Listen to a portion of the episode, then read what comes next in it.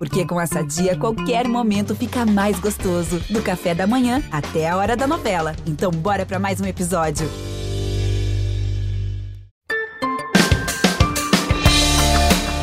Chegou a sexta-feira, dia do resumão do G1. Eu sou Gabi Sarmento e hoje comigo a Mônica Mariotti. Oi, Gabi. Juntas a gente vai te contar as principais notícias da semana. Vamos lá.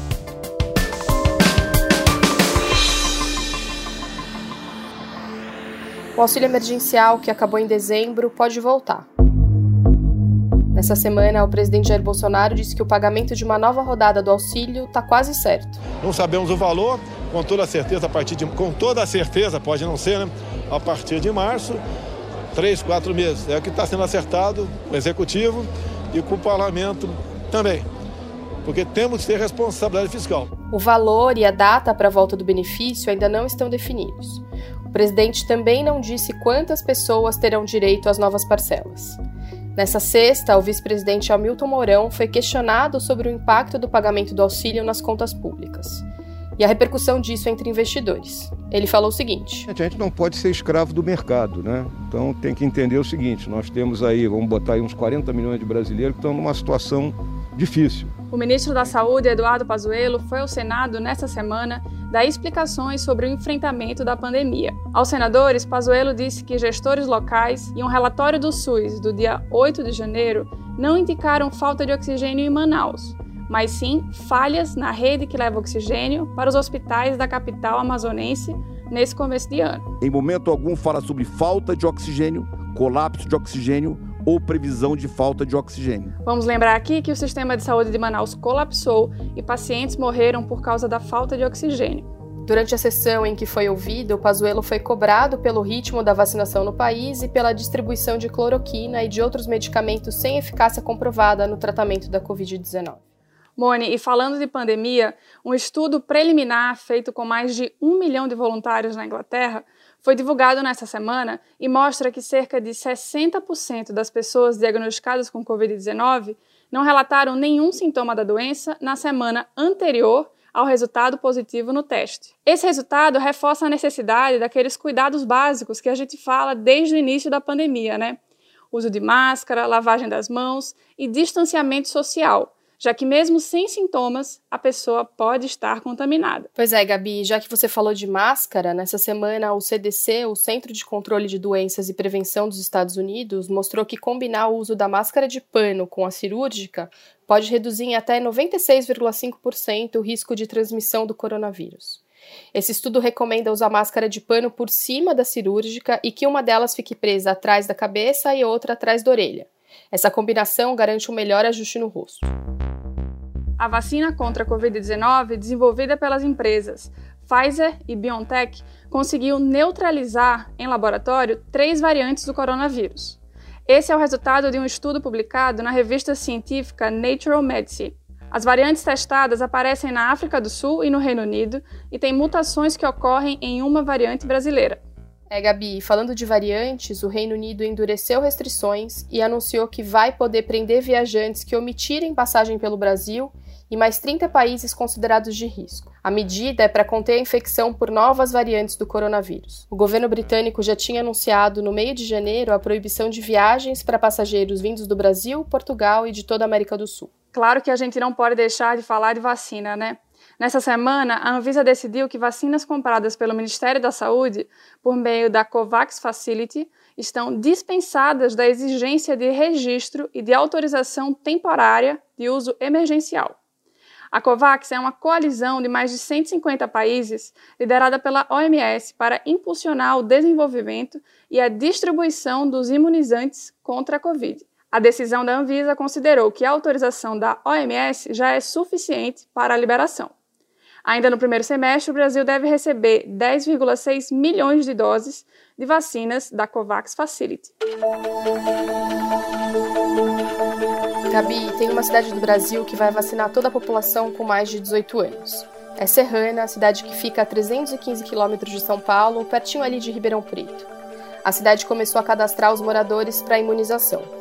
Serrana vai usar doses da Coronavac, a vacina feita pelo laboratório chinês Sinovac, em parceria com o Instituto Butantan.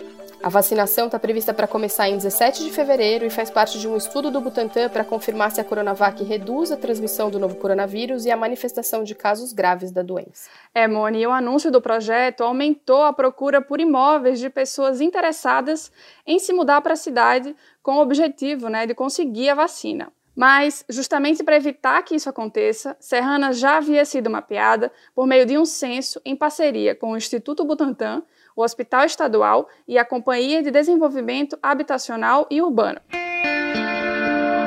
Gabi, nessa semana a Organização Mundial da Saúde afirmou que o coronavírus pode ter circulado em outros lugares antes de Wuhan, a cidade chinesa onde teria sido detectado pela primeira vez. Um grupo da OMS foi para a China para descobrir as origens do vírus. A entidade também diz que a hipótese de que o vírus tenha sido vazado em um acidente de laboratório é extremamente improvável. A segunda turma do STF liberou o acesso do ex-presidente Lula a conversas vazadas da Lava Jato. O relator, o ministro Ricardo Lewandowski, fez críticas à operação e disse que a legalidade das mensagens deve ser discutida em outro processo. A defesa de Lula quer usar o material apreendido na operação spoofing para tentar anular processos aos quais o ex-presidente responde na justiça.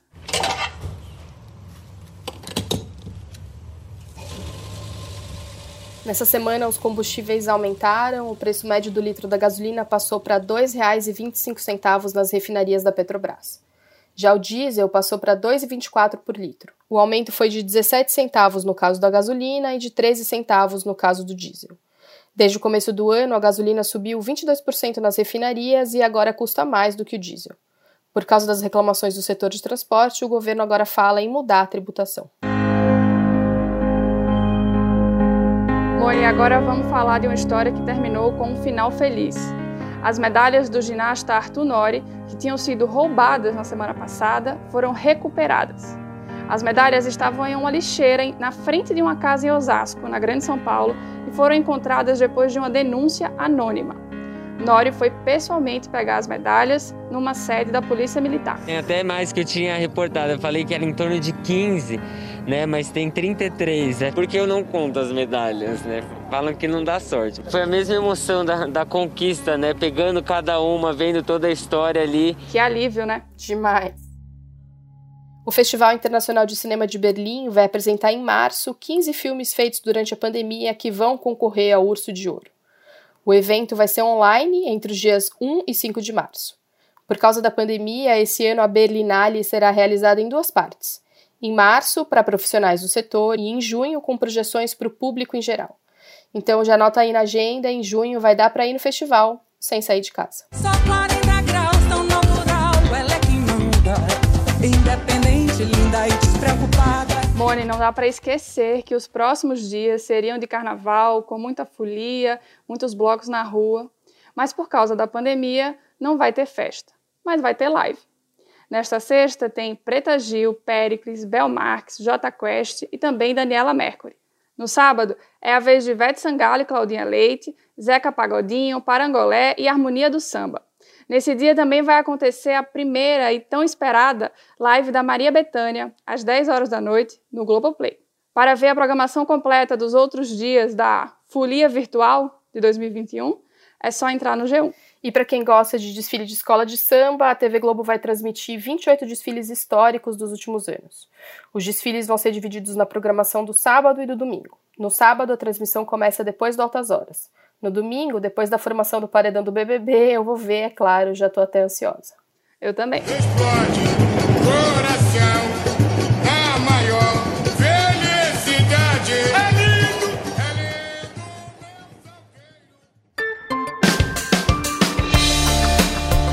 Esse foi o Resumão, nosso podcast semanal que está disponível no G1, é claro, ou então na sua plataforma de áudio digital preferida. Segue a gente que assim você é sempre avisado quando um novo episódio entrar no ar. Esse podcast foi feito por nós e por Fernando Otto. Bom fim de semana, beijo e até mais. Beijo, gente. Bom fim de semana.